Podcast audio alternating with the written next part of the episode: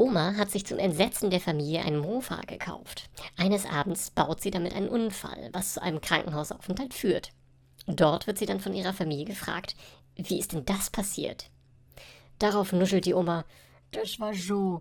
Ich wollte im dichten Nebel heimfahren. Auf einmal tauchen vor mir zwei Lichter auf, zwei Motorräder. Ich denke mir, ach, fahr einfach mittendurch.